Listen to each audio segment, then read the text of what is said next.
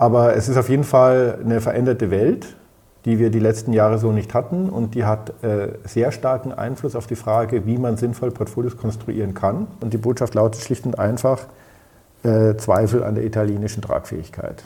Man kann es auch negativ formulieren. Die, die deutsche Staatsanleihe ist vielleicht auch gar nicht mehr wirklich AAA. Dass Unternehmen in aller Regel genau dann insolvent werden, wenn ihre Anleihe fällig wird. Das, was wir jetzt gesehen haben, habe ich so noch nicht erlebt und das findet man auch in den Daten nicht. Shit happens, sagt man dazu.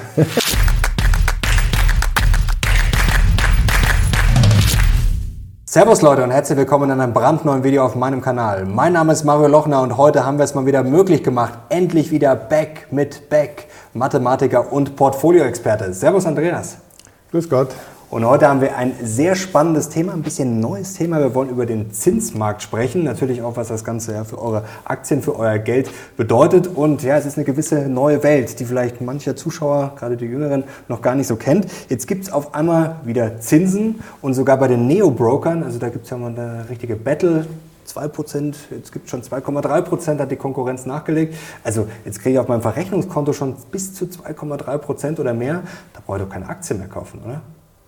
Es ist sehr spannend, jetzt über den Zinsmarkt zu sprechen, weil gerade jüngere Investoren haben noch wenig Erfahrung damit. Mhm. Äh, bis jetzt war der Fokus sehr stark auf dem Aktienmarkt und bevor man in Zinspapiere ging, ging man lieber sogar in Kryptowährungen oder sonst was. Äh, jetzt gibt es wieder Zinsen. Ähm, auf der anderen Seite haben wir ja die sehr hohe Inflation. Also man muss da mit den Log-Angeboten auch sehr vorsichtig sein. Was sind 2,3 Prozent bei 8,6 Prozent Inflation? Aber es ist auf jeden Fall eine veränderte Welt die wir die letzten Jahre so nicht hatten und die hat äh, sehr starken Einfluss auf die Frage, wie man sinnvoll Portfolios konstruieren kann. Es gibt neue Möglichkeiten und ähm, darüber sprechen wir heute. Und du wirst auch ganz konkret verraten, ja, wie man jetzt am besten investiert und auch wie dein Zinsportfolio sozusagen aussieht. Aber ich habe jetzt schon rausgehört, ähm, ja, nominal 2% klingt erstmal toll. Real ist es dann, wenn die Inflation abzieht, nicht so toll. Also ist es vielleicht schon eine Falle, habe ich da ein bisschen rausgehört. Der Zinsmarkt hat verschiedene Vorteile. Ein Vorteil ist, dass dort sehr, also die professionellsten Marktteilnehmer sind am Zinsmarkt. Mhm. Ist das auch deiner Erfahrung nach wirklich so? Ja, definitiv. Okay. Also erstmal ist der Zinsmarkt fünfmal größer als der Aktienmarkt, mhm. also der Anleihenmarkt. Und ähm, die professionellen Marktteilnehmer sind gezwungen, sehr stark am Zinsmarkt zu sein. Man muss sich das ja so vorstellen, der Zinsmarkt ist ja insofern ähm, relativ klar strukturiert, weil die aller, allermeisten Anleihen, die es gibt, die haben einen bestimmten Coupon, einen mhm. Fixcoupon und haben eine bestimmte Laufzeit. Und wenn ich jetzt langfristige Zahlungsverpflichtungen habe, wie die dominanten Investoren eben fast alle haben, Pensionskassen, Versicherungen und so, ähm, dann brauche ich diese Art Papiere, weil mit denen kann ich konkret planen. Ich weiß, wenn ich diese Anleihe kaufe, dann hat die eine Laufzeit von zehn Jahren und folgenden Coupon und dann habe ich entsprechende Verpflichtungen, die dagegen stehen und dann kann ich damit arbeiten. Eine Aktie ist ja was unglaublich kompliziertes, weil die Laufzeit ist endlos ähm, und der Coupon ist auch variabel und von unglaublich vielen Erwartungshaltungen abhängig. Mhm. Und ähm, deswegen sind auch die Risikoprämien so extrem unterschiedlich. Jetzt ist die Frage, was verrät uns der Zinsmarkt? Also es gibt ja das Klischee, du hast es gerade bestellt, oder was heißt Klischee? Eher das, ja, geflügelte Wort, dass der Zinsmarkt ja viel mehr verrät als der Aktienmarkt. Ähm, jetzt sagt zum Beispiel Jens Erhardt, die Zinsen haben ja in Rekordschnelligkeit angezogen. Er warnt davor, Jens Erhardt, Börsenlegende Deutsche, solche Zinsniveaus, ja, die haben die ganz großen Crashes ausgelöst, die wir jetzt gerade sehen. Ähm, was verrät der Zinsmarkt und was kommt da auf uns zu? Ja, schauen wir uns mal äh, den Zinsmarkt genauer an.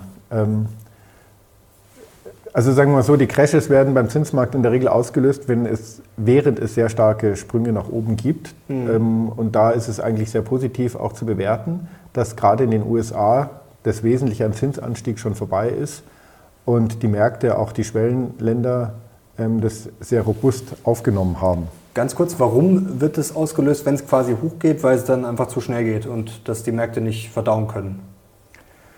Genau, weil das die Refinanzierungskosten dramatisch verändert für, äh, in, für Marktteilnehmer, die stark zum Beispiel in US-Dollar verschuldet sind. Mhm.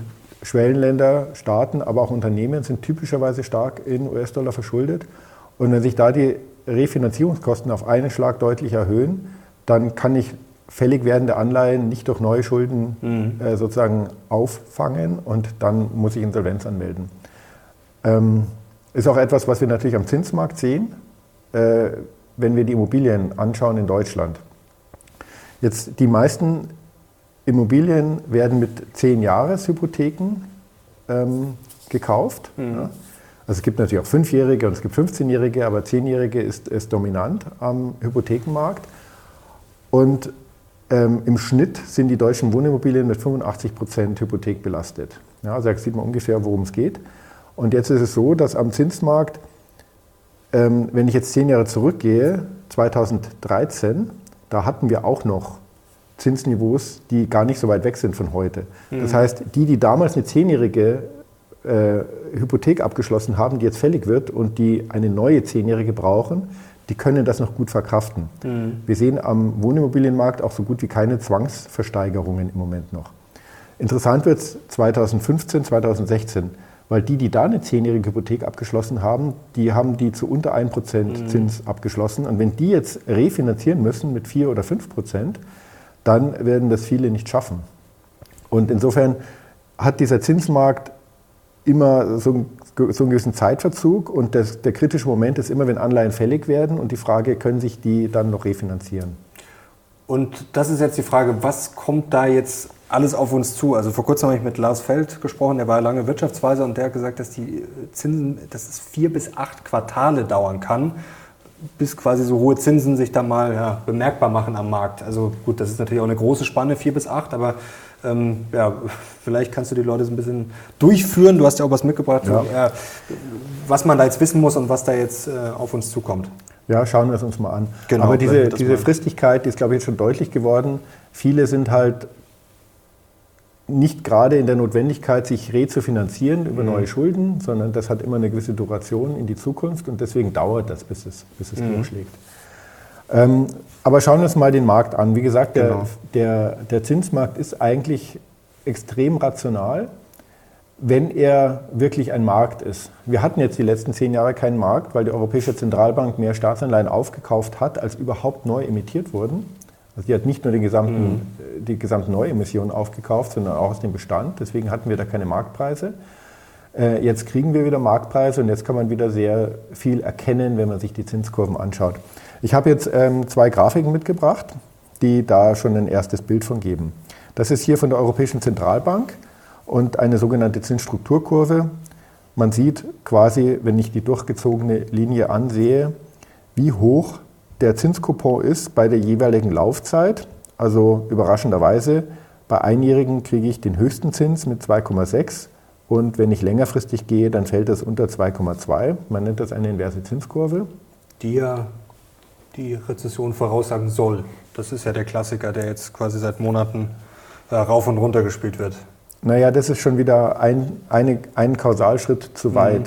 Eigentlich sagt die nur aus, dass der Markt glaubt, dass die Inflation wieder fällt und dass mhm. der Markt glaubt, dass auch die Zinsen wieder fallen werden. Okay, genau, das ist schon mal wichtig, dass wir das, äh, ja. genau, weil das wird ja immer so für selbstverständlich genommen. Das genau. wollte ich sagen. also erstmal ist da nur eine Zinserwartung mhm. eingepreist und eine mögliche Ursache für die Erwartung fallender Zinsen kann sein, dass mhm. wir eine Rezession haben, aber es gibt noch ganz viele andere mögliche Ursachen. Ähm, deswegen würde ich das jetzt hier, wir haben ja doch eine sehr, sehr eigenartige Situation heutzutage mit den Corona-Nachfolgeeffekten und anderen Problemen mit dem, Corona, äh, mit, dem, äh, mit dem Krieg in der Ukraine, sodass ich das jetzt nicht so direkt äh, interpretieren würde. Aber schauen wir uns das mal an. Jetzt könnte man als natürlich zuerst sagen, wow, dann kaufe ich doch eine einjährige Anleihe, ist am attraktivsten, aber das ist eben erstmal ein falscher Schluss. Weil die einjährige Anleihe ist mit Wahrscheinlichkeit die unattraktivste Anleihe. Warum? Weil auf ein Jahr weiß ich, dass die Inflation über 8% bleiben wird und ich kriege 2,6% mhm. Zins. Das heißt, ich verliere signifikant Geldwert. Also die Kaufkraft schrumpft. Also ich kaufe mir hier einen sicheren Verlust ein.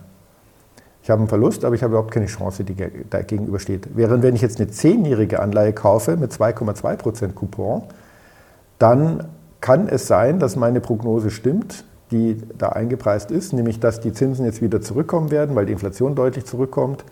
Und dann kann ich da einen schönen Schnitt mitmachen, falls eben die Zinsen schneller zurückkommen, als es dieser Zinskupon hier aussagt.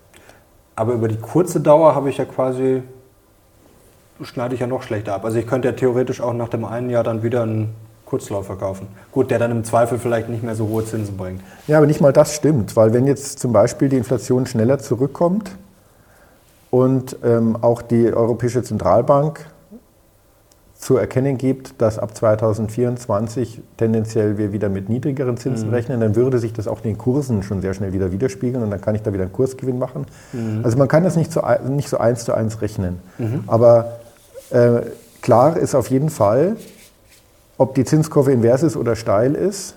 Ich habe ähm, hab sozusagen immer verschiedene Niveaus.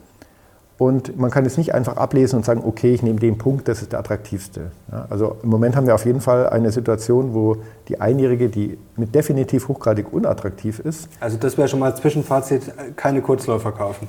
Ja, und auch so, naja, also wenn ich Geld parken muss, bleibt mir nichts anderes übrig. Mhm, ja, also, aber wenn ich Geld investieren möchte, dann habe ich ja das Ziel, dass mein geparktes Geld wenigstens an Wert erhält und das habe ich damit garantiert nicht. Ja. Wenn ich eine Zehnjährige kaufe, habe ich zumindest eine Wahrscheinlichkeit, die ich dann, über die ich nachdenken kann, dass es einen Wert erhält oder mhm. nicht erhält. Aber bei, ein, bei, also bei der Einjährigen habe ich den garantierten Verlust. Ja. Wie gesagt, wenn ich Geld parke, dann bin ich in einer anderen Liga, dann, habe ich ja keine, dann kann ich ja nicht wirklich investieren. So. Interessant ist, wenn ich mir jetzt noch die gestrichelte Linie anschaue, das sind nicht die, die AAA-Staatsanleihen, sondern das ist der Gesamtmarkt. Mhm. Und da sieht man, die ist deutlich weniger invers. Und ähm, auch eine interessante Botschaft, die der Zinsmarkt hier sendet, und die Botschaft lautet schlicht und einfach äh, Zweifel an der italienischen Tragfähigkeit. Ja. Okay. Diese, es ist ja so, ein marktkapitalisierender Index am Aktienmarkt bedeutet, dass eine, ein DAX 40 oder ein MSCI World, dass die Unternehmen am höchsten gewichtet sind, die am höchsten bewertet sind. Mhm. Ja.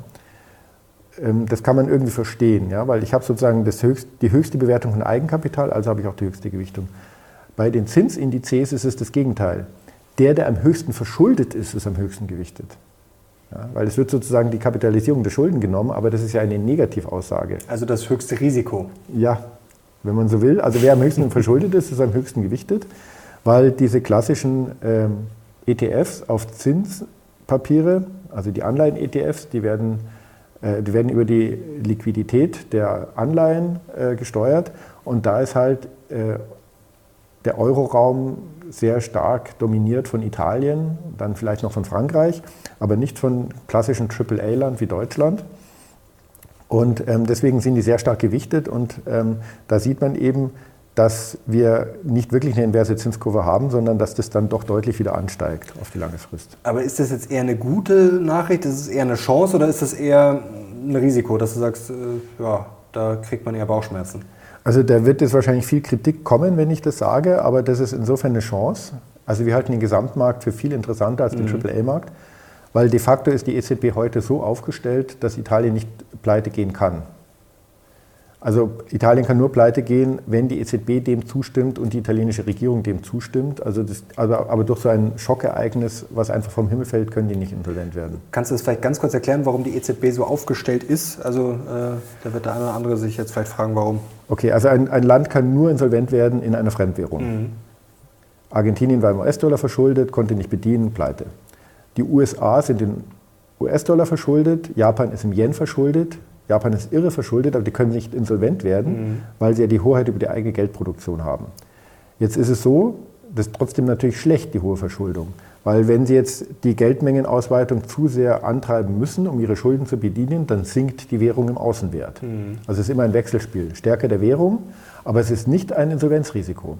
So, und das große Problem im Euroraum war, dass der Euro für Italien zum Beispiel eigentlich eine Fremdwährung ist, weil sie nicht die Hoheit haben über die mhm. Geldmengenproduktion.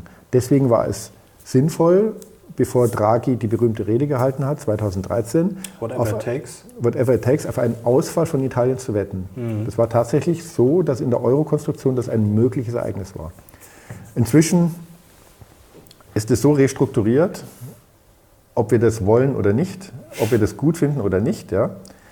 Ähm, auch mit den EU-Bonds, mit den riesen mit den 125 Milliarden, die noch nicht abgerufen werden, wurden von Italien an, an, an, an Hilfen und so weiter. Inzwischen ist es so konstruiert, dass es da, es gibt da kein Entkommen mehr. Also Aber man, ganz kurze äh, Zwischenfrage, wenn wir das jetzt mal so voraussetzen, es wird ja dann doch immer wieder gespielt an den Märkten, aber dann wäre das ja eigentlich aus deiner Sicht irrational, also quasi auf die Pleite zu wetten. Aber man merkt es ja dann doch immer wieder, dass dann der Spread hochgeht, dass dann quasi ja, das Risiko hochgeht, wenn man es jetzt mal so einfach äh, sagt. Aber ähm, warum wette ich denn dann quasi als Profi noch auf die Pleite Italiens, wenn ja, die gute Wahrscheinlichkeiten gibt es immer, aber ähm, ja, wie du es gerade schon erklärt hast, also dass die EZB jetzt Italien über, nach Pleite gehen lässt, ist eher unwahrscheinlich. Also wenn ich zum gleichen Preis eine deutsche Staatsanleihe oder eine italienische kaufen kann, kaufe ich natürlich die deutsche. Mhm. Ja. Also die Qualität hat schon Einfluss auf den Preis. Und man kann es natürlich nicht komplett ausschließen, dass irgendwas komplett aus dem Ruder mhm. läuft. Ähm, das will ich jetzt nicht sagen. Aber es ist zumindest in der jetzigen Struktur nicht als Möglichkeit vorgesehen. So wie die Europäische Zentralbank aufgestellt ist, so wie die Bankenregulierung aufgestellt ist, so wie die, auch die Regelungen für die Versicherungsgesellschaften aufgestellt ist, ist es nicht vorgesehen, dass das Ereignis eintreten kann auch nur. Ja. Und auch die italienische Regierung weiß das und auch die EZB weiß das. Insofern, man kann es auch negativ formulieren. Die, die deutsche Staatsanleihe ist vielleicht auch gar nicht mehr wirklich AAA, weil sie dem, dem nicht auskommt, wenn mhm. es hier zu einem Schadensfall kommt. Also insofern, mit, mit Haftung sozusagen. Mit Haftung. Also insofern würde ich diese Risikoprämie mit ausnutzen. Ich möchte vielleicht an, diesem, an dieser Stelle noch auf einen Punkt hinweisen, der für die Zuschauer, glaube ich, von Interesse ist. Es gibt ja Staatsanleihen und es gibt Unternehmensanleihen und es gibt einen großen Unterschied bei diesen beiden Anlageklassen. Bei Staatsanleihen ist es so, dass das Ausfallrisiko über die Zeit auf jeden Fall zunimmt. Das kann man nicht anders sagen, weil es sind Demokratien, es können Entscheidungen gefällt werden, es können neue Ereignisse eintreten und wer weiß, wer Italien in zehn Jahren regiert mhm. zum Beispiel oder wie es mit Deutschland weitergeht.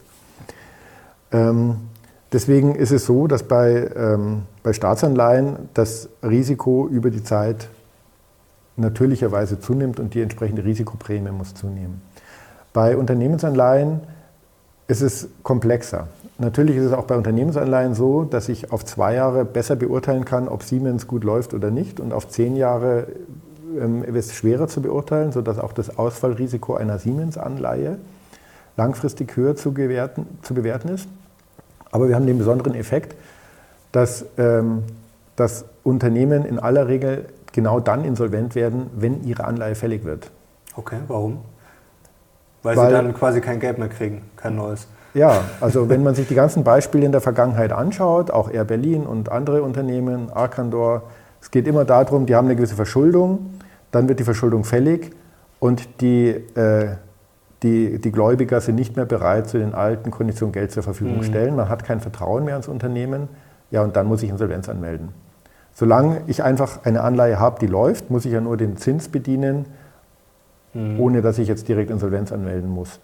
Und ähm, deswegen ist es so, das, das sozusagen das, das, unangenehmste Wertpapier, was es gibt, ist ein High-Yield-Bond, mhm. kurz vor Fälligkeit.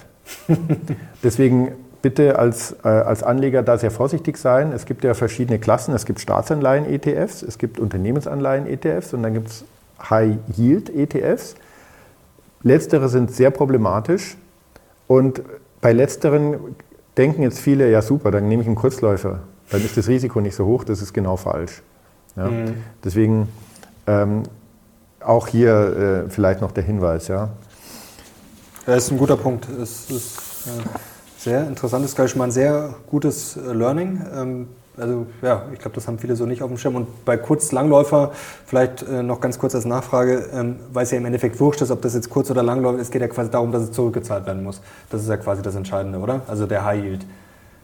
Der High Yield, da ist die Frage, ob zurückgezahlt werden kann. Genau, das, und dann ist quasi wurscht, ob es äh, kurz oder lang läuft. Naja, der, der, der springende Punkt ist halt der Tag der Fälligkeit der genau, Anleihe. Genau. Ähm, deswegen gibt es also viele institutionelle, die zum Beispiel prinzipiell High-Yield-Bonds nicht bis zur Fälligkeit halten. Mhm. Okay, also ja. das ist eine mögliche, mögliche Falle. Ja. Ähm, würdest du dann in sowas gar nicht investieren oder kann man sowas einmal breit gestreut machen, wo man dann sagt, okay, da sind, äh, ja, ist halt einkalkuliert, dass einige nicht zurückgezahlt werden? Äh, vielleicht noch ganz kurz ja. als Einschätzung. Also wir werden ja heute noch ganz konkret. Ich komme am mhm. Schluss noch ganz äh, detailliert darauf, wie, wie, wie, wir Zinspapiere jetzt in den Portfolios einsetzen mhm. und dann kann ich die Frage ganz konkret beantworten. Sehr gut, dann, dann haben wir schon mal ein bisschen gut. Spannungsbogen. Also wenn es euch bislang gefällt, gebt mal gerne einen Daumen nach oben und ich bin wirklich sehr gespannt aufs Feedback, ob ihr auch mehr zu Zinsen wollt. Jetzt schauen wir uns äh, genau mal weiter hier an, was das du vielleicht noch, noch was passiert Spannendes ist. mitgebracht hast. Ja, auch das hilft, den Zinsmarkt gut zu verstehen. Ähm, ich habe jetzt die gleiche Zinskurve von eben in mhm. Blau. Die schaut jetzt nur viel flacher aus, weil die Skala sich geändert hat, weil wir nämlich jetzt das Jahr 2021 auch noch dazu genommen haben. Und 2021 im Januar war halt ein, also mit am niedrigsten die Zinsstrukturkurve und ich habe selbst bei italienischen Staatsanleihen Negativrenditen bekommen. Das war halt eindeutig geprägt durch die Aktivitäten der Zentralbanken. Und jetzt sieht man aber auch diesen brutalen Sprung. Und wenn man sich das jetzt anschaut auf der einjährigen, bin ich halt von minus 0,8 auf 2,5. Ja. Mhm. Okay, natürlich ist das dann eine neue Bewertung der Papiere, die zu Verlusten führt. Aber wenn ich das auf der Zehnjährigen anschaue, und ich habe hier auch einen Sprung von 2,5 Prozent mehr Zins, die ich heute bekomme, und ich rechne es auf zehn Jahre hoch, was das für eine Neubewertung bedeutet, dann sehe ich hier sofort, warum ich diese extrem hohen Verluste hatte bei langlaufenden Staatsanleihen. Mhm. Also mit den Kursen. Mit den Kursen, ja. Genau. Weil die langlaufende Staatsanleihe, die im Jahr 2021 gekauft wurde, die hat ja noch praktisch diesen Nullcoupon eingebucht mhm. oder vielleicht sogar einen Negativcoupon. Also das ist jetzt ein kleiner Widerspruch, aber hat eine Negativrendite eingepreist. Und solche Papiere wird heute niemand mehr kaufen. Das heißt, die sinken im Kurs so stark, bis der Kursgewinn den fehlenden Coupon, den ich heute bekäme, wenn ich eine ähnliche Anleihe kaufe, ausgleicht. Ja, deswegen diese extremen Verluste bei den Langläufern. Das war ja eigentlich war ein Crash. Also da kann man ja gar nicht drum herum reden. Das ist vielleicht auch nochmal wichtig, dass die Leute ja, sich das einprägen. Bei Anleihen werden ja gern so als sicher hingestellt. Ähm, das hat hoffentlich nicht zu viele überrascht, aber der eine oder andere wird da wahrscheinlich sich gewundert haben, oh, äh, was ist denn jetzt los? Anleihen sind doch eigentlich sicher. Also das ist, glaube ich, auch nochmal ganz wichtig, was da, ja, was da passieren kann. Und das ging ja auch sehr schnell vor allem. Also, ich, also ich, ich habe sowas noch nie erlebt im Markt, dass in dem Tempo äh, Anleihen äh, an Wert verlieren, deutlich mehr als der Aktienmarkt. Mhm. Und ja, sicher, ähm, die Anleihe, wenn sie ausfallsicher ist, ist halt sicher in der Rückzahlung. Ich weiß genau, wann ich welches Geld bekomme, mhm. wann ich welchen Coupon bekomme. Aber die Kursschwankungen zwischendrin, die können halt auch erheblich sein. Aber das, was wir jetzt gesehen haben mit diesem wahnsinnig steilen Anstieg, sowohl in den USA als auch in Großbritannien, als auch im Euroraum, das, also, das habe ich so auch noch nicht erlebt.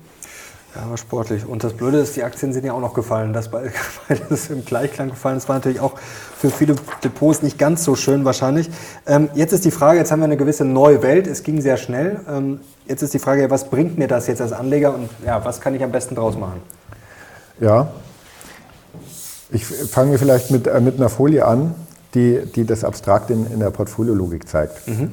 Also wenn man Zinsen jetzt für sich selbst nutzen möchte im Portfolio, und da möchte ich jetzt ganz konkret darauf eingehen, welche Arten gibt es überhaupt und wie machen es wir, dann ist es sehr hilfreich, Zinsen in zwei verschiedenen Töpfen zu denken. Mhm. Ja, Zinsen können zwei sehr unterschiedliche Funktionen im Portfolio haben und entsprechend sollte man sie einsetzen.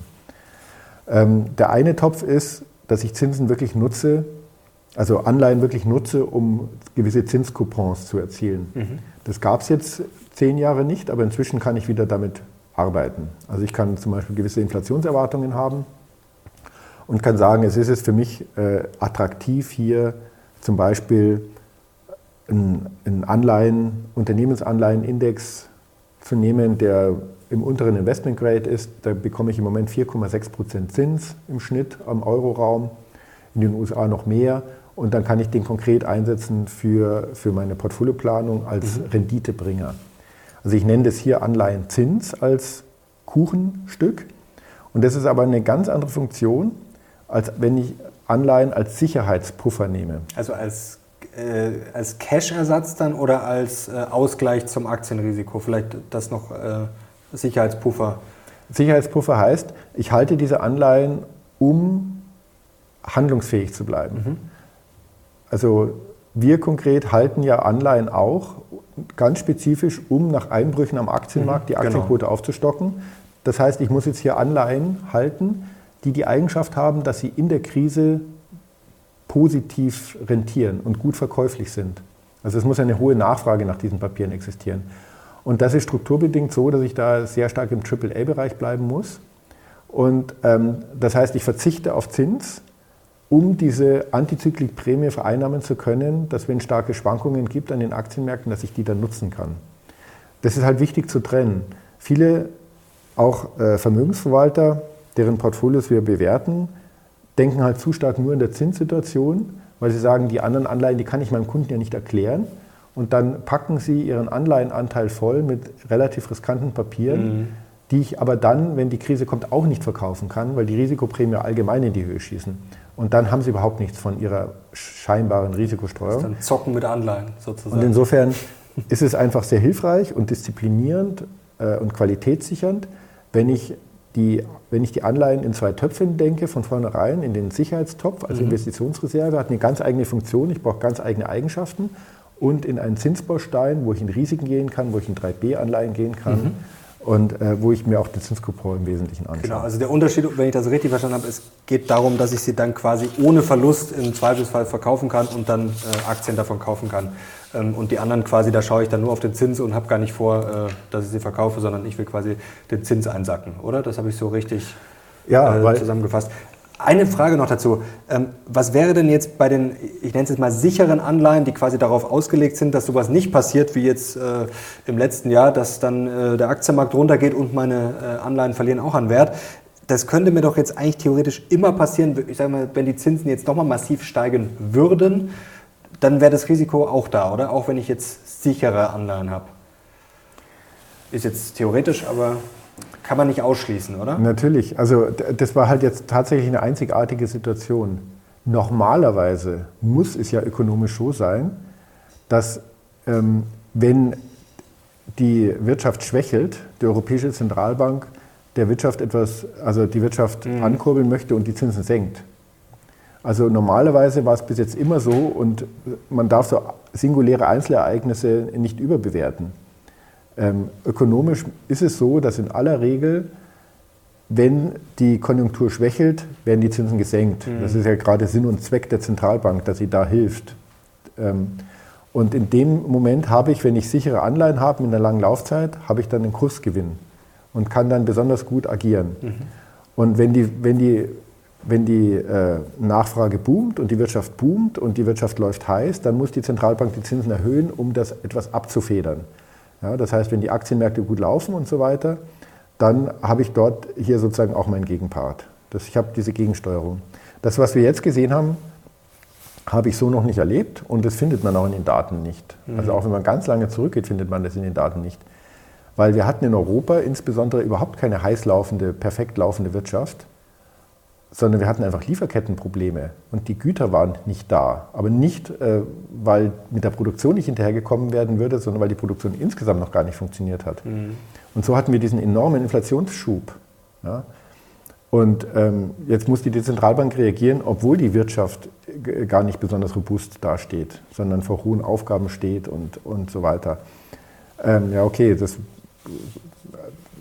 Shit happens, sagt man dazu. Ja, ähm, es, es, gibt halt immer komplexes System. Ja, es gibt halt immer singuläre Ereignisse, aber deswegen darf man, hat man langfristig trotzdem den größten Erfolg, wenn man sich an den grundsätzlichen ökonomischen Prinzipien orientiert und so singuläre Ergebnisse können passieren. Ja.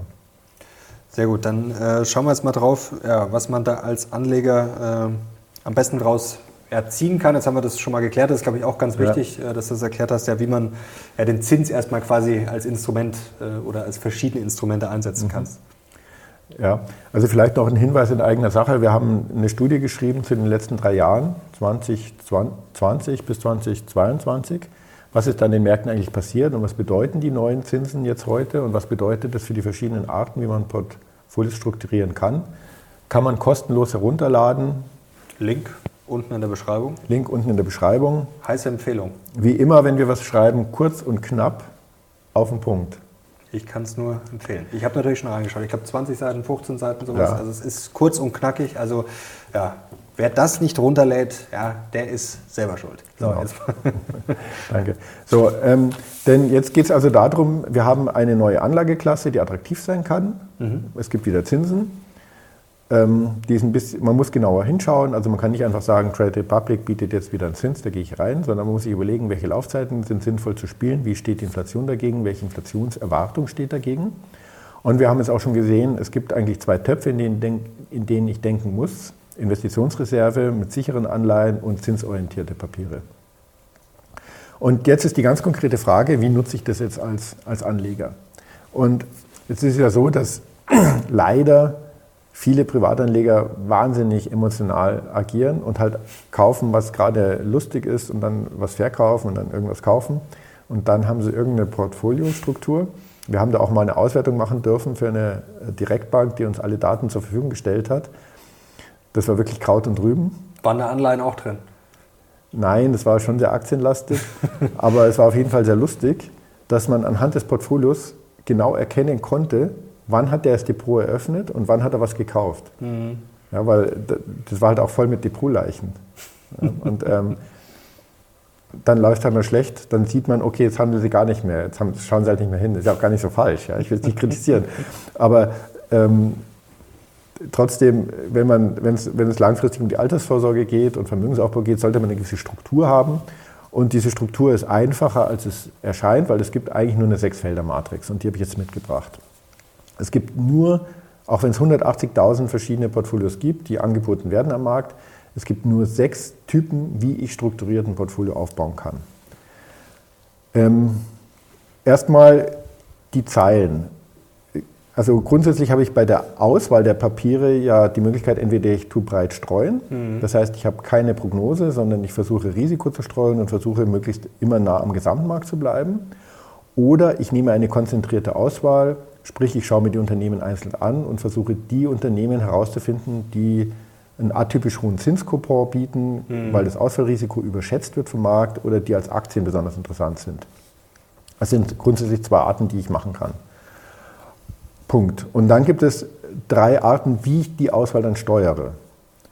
Ich kann es zyklisch machen, sprich immer dann, wenn es problematisch wird an den Märkten, immer dann, wenn die Stimmung schlecht ist, gehe ich aus den Risikopapieren raus. Ich kann passiv agieren, in dem Sinne, dass ich statisch zum Beispiel 50 Prozent Aktien halte und je nachdem, was passiert, gehe ich immer wieder zurück auf die 50 Prozent Aktien. Oder ich kann antizyklisch agieren, dass ich mir ökonomische Kennzahlen anschaue und immer wenn zum Beispiel es problematisch wird an den Märkten und ich damit äh, sehr niedrige Bewertungen habe an den Aktienmärkten, dass ich das nutze, um mhm. überproportional zu investieren. Also das sind genau sechs potenzielle Arten, äh, Portfolios zu bauen. Ich finde das sehr schön, weil es ist echt übersichtlich. Das ist tatsächlich recht einfach. Ja. Da kann sich jeder orientieren.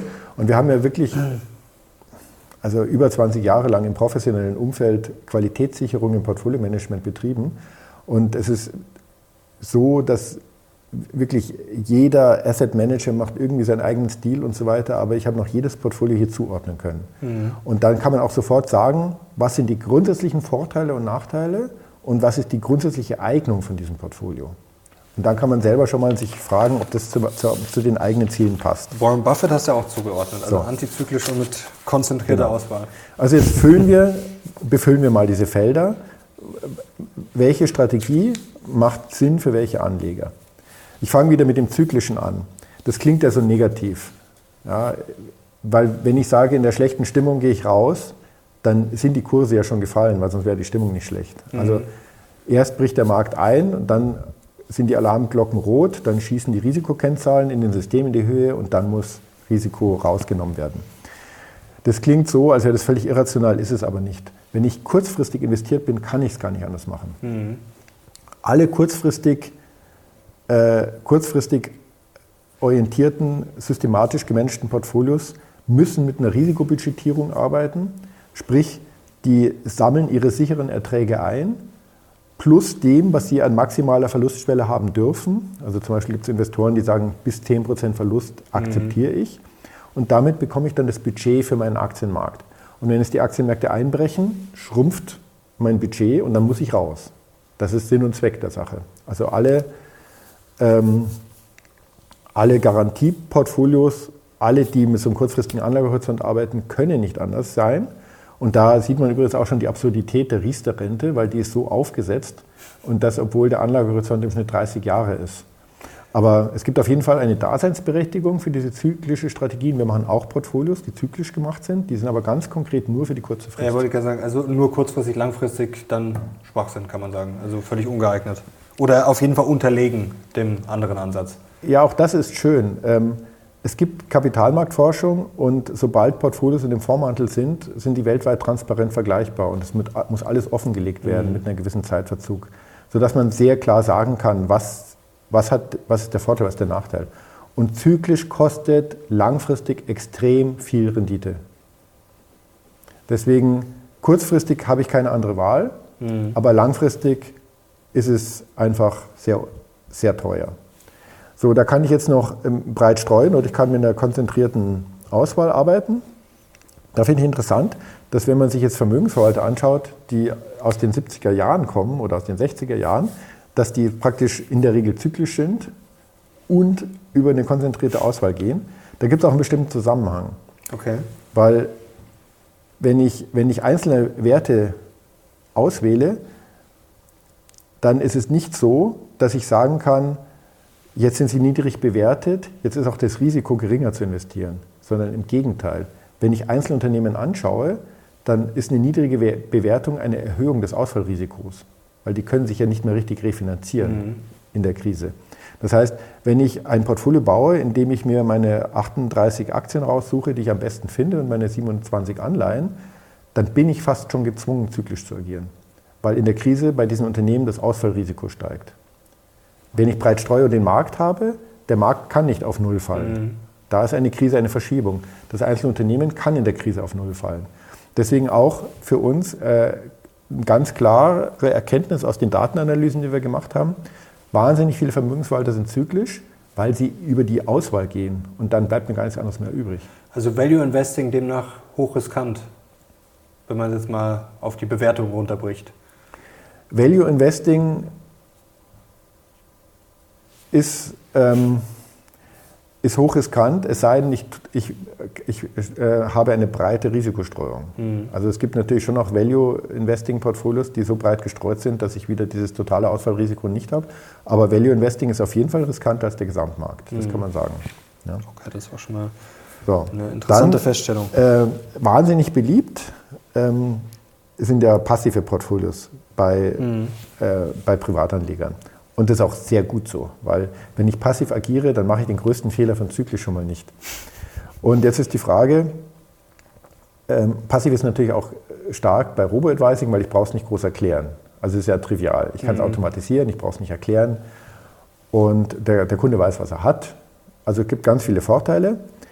Ähm, interessanterweise ist es so, dass diese Passivportfolios dann in der Regel keine konzentrierte Auswahl mehr zulassen. Also das macht keinen Sinn, weil dazu mhm. ist der Markt zu dynamisch. Ähm, also die Passivportfolios sind fast ausschließlich über breite Streuung. Und letztendlich sind die schon antizyklisch.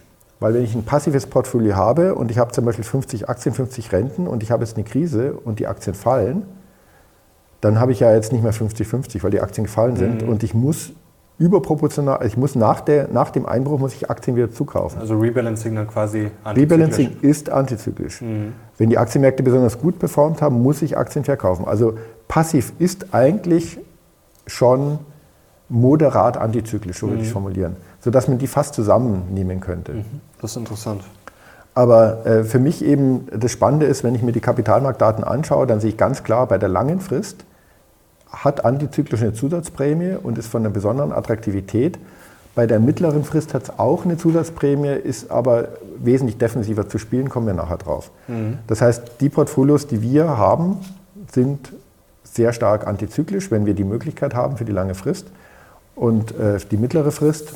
Und da kann ich auf zwei Portfolios, die wir steuern, äh, auch dann eingehen. Das ist das X-Trackers Portfolio ETF, den wir seit 2008 machen und das Global Portfolio One, den wir seit 2019 machen. Interessant ist beim Antizyklisch, ähm, da gibt es auch wieder diese konzentrierte Auswahl. Mhm. Also zum Beispiel ist es Standard bei Private Equity Fonds, die machen ja eigentlich nichts anderes, dass sie immer, wenn ein Unternehmen in der Krise ist oder eine Branche oder die Stimmung schlecht ist, dass sie dann das nutzen. Das Unternehmen kommt nicht mehr an Kapital, das nutzen sie. Kann halt auch schiefgehen, aber hat auch enorme Renditechancen. Und auch ein Berkshire Hathaway macht ja nichts anderes. Warren Buffett, ja. Ja. Also, Also es gibt antizyklisches Investieren, finde ich interessant. Da gibt es wieder konzentrierte Auswahl als interessante Option, hat ein eigenes Risikoprofil und äh, bei zyklisch ist die konzentrierte Auswahl auch fast so eine Art Standard. Nur bei passiv gibt es das eigentlich nicht.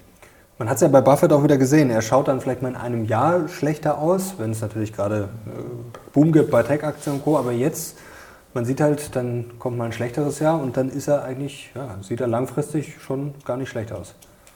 Also er hat immer wieder wirklich ähm, großartige Aktionen gemacht, die man auch dann sofort verstanden hat, wenn man sie gelesen hat. Was mich sehr überrascht hat, ist, dass er nach Corona seine, sich von seinen Fluglinien getrennt hat. Also ähm, es ist schon interessant, aber es ist auf jeden Fall ein wahnsinnig spannendes Portfolio und auch wahnsinnig spannend, immer seine Kommentare und Marktkommentare zu lesen. Und das ist eben prototypisch für antizyklisch. Ich will damit nur sagen, antizyklisch bietet auch wieder die Option. Ich kann antizyklisch auch eben jetzt ein Unternehmen kaufen, was gerade eingebrochen ist. Ich habe halt das gestiegene Ausfallrisiko, aber ich habe halt auch ganz andere Kurschancen. Ja. Gut, Dann schauen wir uns jetzt mal an am besten, dann kommen wir zum Schluss noch zu Genau. dem, wie man das dann konkret umsetzt. du da konkret mitgebracht hast. Also ich fange mit der mittleren Frist an. Das ist bei uns der, der Portfolio-ETF. War weltweit der erste Multi-Asset-ETF, soweit ich das weiß. Äh, sind wir also durchaus auch stolz drauf, dass wir den initiiert haben. Das ist ein ausgewogenes Portfolio, weil das ist eher für die mittlere Frist gemanagt. Es ist keine Anlageempfehlung natürlich, ne? muss jeder selber wissen, welche Aktienquote er verträgt, aber es ist ein ausgewogenes Portfolio, 50 Aktien, 50 Anleihen. Und in extremen Krisen können die Aktien auf bis zu 70 Prozent hochgehen. Also ich muss immer einen gewiss- gewissen Block Anleihen halten. Deswegen hier die Aufteilung, ähm, 30 Prozent sind Zinsbaustein.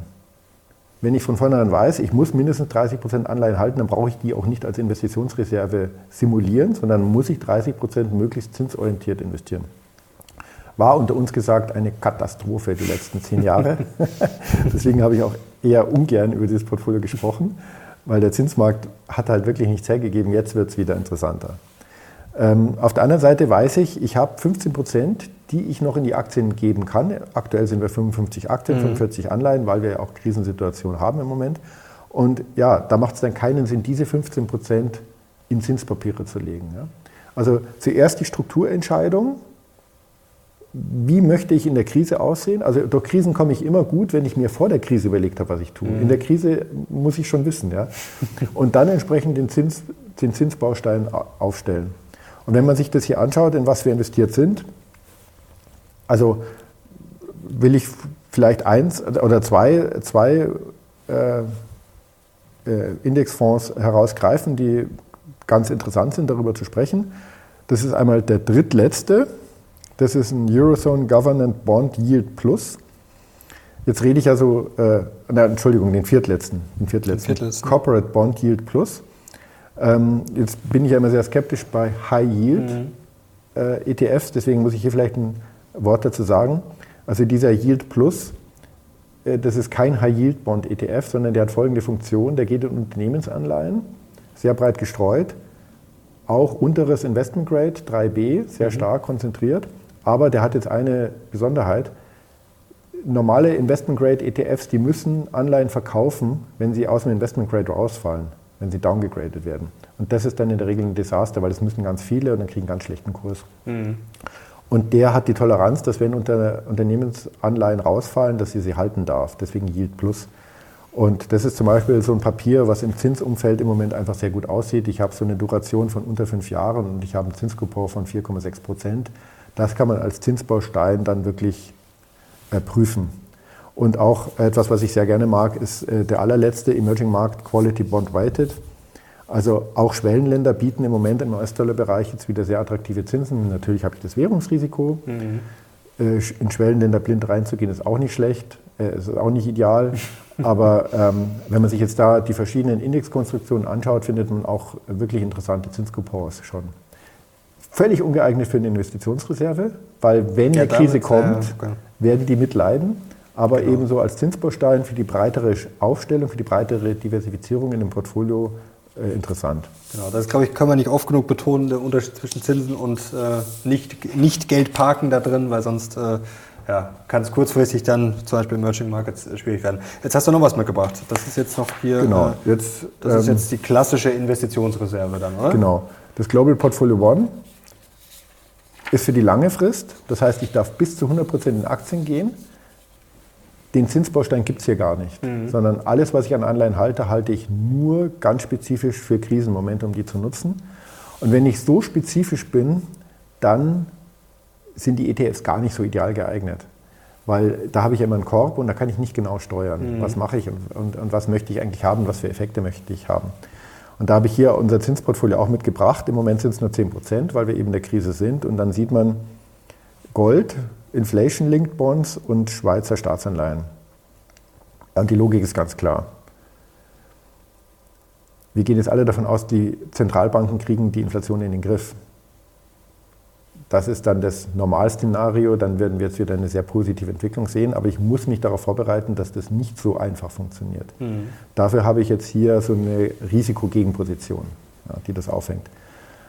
Dann haben wir immer noch diese Staatsverschulden-Thematik. Verschuldungsthematik. Die haben wir eben nicht nur im Euro-Raum, die haben wir auch im US-Dollar-Raum, die haben wir im, im, im Yen-Raum, die haben wir im britischen Pfund-Raum, da brauche ich eine Gegenposition. Das ist auch so ein schwellendes Risiko, was die Märkte in Ungnade stürzen könnte, also Schweizer Frankenstaatsanleihen. Und dann noch Gold, auch natürlich immer ganz Als gut, wenn die Notfall. Leute Panik bekommen. Also man sieht ja ganz dezidiert wirklich nur Investitionsreserve. Ich schaue mir nicht den Zinskupon an, sondern ich gehe nur auf Stressereignisse und was hilft mir in Stressereignissen, damit ich gut raus kann und dann niedrige Aktienkurse nutzen kann. Diese Inflation-Linked Bonds, sind die auf den ersten Blick jetzt gerade sicherlich nicht so attraktiv, aber auf den zweiten Blick ist das vielleicht der ultimative, ja, wie du es gerade gesagt hast, antizyklische Trade. Denn wenn jetzt quasi die Erwartung eben nicht kommt, ähm, die sind wahrscheinlich gerade günstig bewertet, oder? Also klar, es kann natürlich auch sein, dass es dann alles nach Plan läuft, aber die sind relativ langlaufend. Ja? Okay. Das heißt, ähm, die haben wir im Wesentlichen eingekauft in Corona, als wir eine Deflation eingepreist haben. Mhm. Da waren die sehr gut bepreist, da haben wir sehr viel gekauft. Dann haben wir es deutlich reduziert und jetzt sind sie auch dann 2022 ausgesprochen schlecht gelaufen, weil sie so eine lange Laufzeit haben mhm. und die diesen Zinssprung haben. Und jetzt kann man wieder darüber nachdenken, dass sie interessant sind eben aus der Perspektive sich absichern zu wollen, dass das, was die Zentralbanken so alles auf dem Plan haben, nicht reibungslos funktioniert. Ich will hier keine Prognose machen. Ich glaube schon, dass es funktioniert, aber ich weiß es ja auch nicht. Ich und denk, das ist ja Sinn der Investition. Über die denke ich nämlich auch nach. Ich hatte die ja mal, habe ich sie verkauft, ein bisschen zu früh, aber das war dann ja. gar nicht so schlecht, weil, wie du hast gerade gesagt, die sind dann ja nicht mehr ganz so gut gelaufen. Jetzt denke ich da auch drüber nach. Ja. Aber wir machen ja keine Anlageberatung. Ja, genau, keine Anlageberatung. Genau. Aber ich finde es auch äh, Aber soweit, äh, genau, soweit glaube ich, haben wir jetzt sehr viel abge abgearbeitet. Wir haben erklärt, wie funktioniert der Zinsmarkt überhaupt abstrakt, welche Portfolioarten gibt es, die zu steuern, welche Rolle können die Zinsen dann bieten und noch als Beispiel, wie machen wir es konkret. Sehr gut. Jetzt hätte ich noch ein paar ganz kleine letzte Fragen, die eigentlich perfekt noch dazu passen zum Zinsmarkt. Du hast es gerade schon gesagt, du rechnest auch damit, dass das alles so, das ist auch eher dein Szenario, wenn ich das richtig verstanden habe, dass die Inflation runterkommt, dass die Notenbanken das alles hinkriegen. Ähm, was erwartest du denn genau? Also, dass die jetzt äh, ja, weiter durchziehen? Frau Lagarde hat ja vor kurzem in Davos die, äh, den Markt sozusagen gewarnt nach dem ja. Motto, ja, wenn ihr auf fallende Zinsen wettet, ähm, ja, werdet ihr euch die Zähne ausbeißen. Man sieht es hier zum Beispiel mal ganz gut. Also die FED zum Beispiel ja, sagt ja selber, kündigt an, dass da erstmal nichts geht. Der Markt spielt aber ja schon durchaus Mitte bis Ende des Jahres zumindest mal eine leichte Zinssenkung. Also wer hat denn recht? Du bist ja auch normalerweise ein Verfechter des Markts. Ähm, ja. Wer wird am Ende recht haben, die Notenbanken oder der Markt? Also das Entscheidende ist, dass klar kommuniziert ist und auch klar die Markterwartung ist und dass das auch allen aktuell verfügbaren Informationen entspricht, dass die amerikanische Zentralbank die Zinsen nicht mehr deutlich erhöhen wird. Da haben wir die Probleme im Griff und das ist halt eine super Situation, weil jetzt kann die Fed beliebig handeln. Die kann mhm. sagen, wir lassen es erstmal so, die kann sagen, wir senken leicht die Zentralbank ist wieder handlungsfähig. So sollte es ja auch sein. Ob sie dann senken oder nicht, das weiß äh, der Himmel. Ja? Also es hängt natürlich dann auch ganz stark von der Wirtschaftsentwicklung an. Sie können, sie müssen aber nicht. Sie sind handlungsfähig. Aber sie würde ja ihre Handlungsfähigkeit eigentlich einschränken, wenn sie senkt, also außer sie muss jetzt oder es, aber quasi ja. aus Lust und Laune einfach mal sagen, ah, wir senken jetzt mal, da komme ich ja schon wieder unter Druck. Also deswegen ist es wahrscheinlich, wenn jetzt nicht die Hammerrezession kommt, ist die FED ja, wie du es gerade schon beschrieben hast, eigentlich in einer komfortablen Lage, wenn man kann sagen, okay, solange die, jetzt nicht alles aus dem Ruder läuft, bleiben wir oben. Ja, der Markt preist eine moderate, äh, eine moderate Erwartung ein, mhm. dass sie wieder sinken. Wenn ich die Zentralbank wäre, ich würde es nicht tun, mhm. ohne Not, weil eben ich mir jetzt diesen Komfort behalten wollen würde. Aber das, das, das kann man einfach nicht wissen. Interessant ist vielleicht, wenn wir uns die Europäische Zentralbank anschauen. Bei der Europäischen Zentralbank, wir sind vom Zinsniveau ja deutlich unter dem US-Dollar. Mhm. Und das, obwohl fundamental der Euro schwächer ist als der US-Dollar. Das heißt, wir müssen eigentlich noch uns dem annähern. Und ähm, es hat die Lagarde schon sehr klar äh, verkündet, dass die EZB da eben noch nicht auf dem Niveau der Amerikaner ist, was die Zinserhöhungen angeht. Also man rechnet nochmal mindestens mit zweimal 0,5 Prozent. Mich würde auch nicht wundern, wenn es noch dreimal 0,5 Prozent werden. Und ja, entsprechend. Ähm, entsprechend wird der Dollar weiter fallen noch? nein, also wenn die, wenn die EZB also die EZB, es war ein bisschen unklar vom Markt, ob die EZB überhaupt wirklich reagieren kann. Mhm. Also ist der Euro durchgereicht worden. Dann heute glaubt man der EZB, sie steuert gegen. Der Euro hat sich wieder etwas erholt. Ähm, gut, es gibt halt dann tausend Baustellen, die die EZB hat. Von Green Bond angefangen bis zur, zum Design vom Spread der italienischen Staatsanleihe. Da ist es halt viel schwerer vorherzusagen, wie die reagieren. Aber äh, du hast meine Erwartung gesagt, also ich erwarte schon auf jeden Fall, dass wir im, im Euroraum noch einen deutlichen Schub sehen, dass das dann auch Auswirkungen hat auf Spreads, dass das auch Auswirkungen hat auf den Immobilienmarkt noch, dass die Hypothekenzinsen nochmal steigen. Aber die Musik spielt in den USA, was die internationalen Kapitalmärkte angeht, und da haben wir auf jeden Fall schon Entwarnung, wie wir mhm. übrigens auch frühzeitig kommuniziert haben. Also sieht gut aus. Was hier noch, was ich noch dabei habe, das ist nämlich auch spannend, das spricht auch für die Entwarnung, also dieser Financial Condition Index, wo auch viel reinfließt, Spreads, Spola und so. Also da sind wir, was aber durchaus verrückt ist, vielleicht kannst du abschließend dann noch äh, ja, deine Einschätzung abgeben. Also wir sind ja quasi jetzt hier auf demselben Niveau bei bald 5% Zinsen, alles quasi noch, also bei 0% waren ganz unten. Also ist schon faszinierend, oder? Ist, ist der Markt einfach schon weit voraus? Also, ja, was du letztes Jahr auch gesagt hast, ähm, du hast dich ja, wenn man jetzt sagen kann, weit aus dem Fenster gelehnt. Du hast gesagt, die Rezession, ach, spielt jetzt nicht die größte Rolle die Börse ist halt schon weit voraus. Wir haben ja letztes Jahr ordentliche Kurs, Kurseinbrüche gesehen, also diese ganzen Ängste, Risiken und vielleicht jetzt auch eine leichte Rezession, Gewinnrückgänge. Also ist das schon alles verfrühstückt? Also ist, wenn jetzt nichts ganz Böses mehr kommt, ähm, sieht es doch eigentlich nicht so schlecht aus, oder? So wie du es formuliert hast. Ähm, Im Moment sind sehr, sehr viele negative Informationen eingepreist an den Märkten, sowohl am Zinsmarkt als auch am Aktienmarkt. Es könnte jetzt auch mal wieder eine positive Information kommen, eine positive Überraschung. ähm, aber man braucht jetzt keine Angst haben, dass das, was jetzt alles auf dem Tisch liegt, nochmal die Kurse deutlich belastet. Das ist bekannt, das ist in den Kursen drin. Und kein Mensch weiß, was in den nächsten Monaten passiert. Aber eigentlich sieht es ganz gut aus. Ja, und vor allem, ich, ich finde es sehr positiv, habe ich auch in den letzten Sendungen schon gesagt, ich finde es sehr positiv, dass wir wieder normale Märkte haben. Mhm. Ich hoffe, die Zentralbanken werden sich länger daran halten. Wenn jetzt die Inflation zurückkommt, dann ist es aus Sicht des Portfolio-Managements fast wieder so ein Idealszenario. Und man sollte sich die Zinssenkung eigentlich gar nicht so wünschen, denn das ist ja auch abschließend versprochen, das allerletzte eigentlich, das haben wir oft gesehen, dass eigentlich nach dem Pivot oft, also wenn der quasi nötig wird, dass es dann oft nicht so gut war. Also das ist vielleicht, ist das vielleicht der größte Denkfehler, sich diese Zinssenkung zu wünschen, weil du sagst ja auch, du wünschst dir eigentlich genau am besten einfach oben halten, dass es gar nicht die Notwendigkeit gibt, die Zinsen schnell zu senken, weil sonst haben wir vielleicht wirtschaftliche Probleme. Also das ist vielleicht auch sowas, was was den Leuten mitgeben kann, oder? Dass man jetzt nicht mit Biegen und Brechen auf diese äh, Zinssenkung hoffen sollte. Man muss immer vorsichtig sein, hier so eine Kausalität herzustellen. Ich habe mhm. einfach zwei Ereignisse. Die Zinsen fallen, die Märkte laufen schlecht. Aber was ist die Ursache? Senken die die Zinsen, weil die Märkte schlecht laufen oder laufen die Märkte schlecht, weil die die Zinsen senken? Mhm. Eigentlich ist es ja umgekehrt. Wenn ich schlechte Aktienmärkte habe, wenn die, wenn die Wirtschaft kriselt, dann muss die Zentralbank anfangen, die Zinsen zu erhöhen. Und genau. dann habe ich einen gewissen Zeitverzug und deswegen schauen die Daten so aus. Okay. Aber du hast es jetzt gerade umgedreht. Aber vielleicht ist es auch umgedreht. Wie gesagt, Kausalität, ja, klar, Kausalität ist immer eine Konstruktion aus dem Modell. Ich habe immer nur die Daten an sich.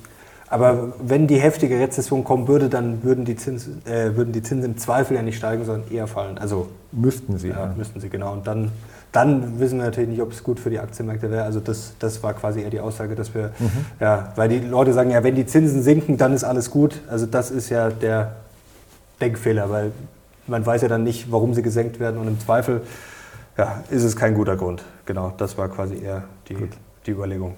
Leute, jetzt haben wir heute, glaube ich, einiges geliefert. Ich bin sehr gespannt auf eure Kommentare und wenn es euch gefallen hat, wenn ihr Andreas wieder sehen wollt, Daumen hoch. Danke dir. Danke. Danke euch. Wir sind jetzt raus. Bis zum nächsten Mal. Ciao.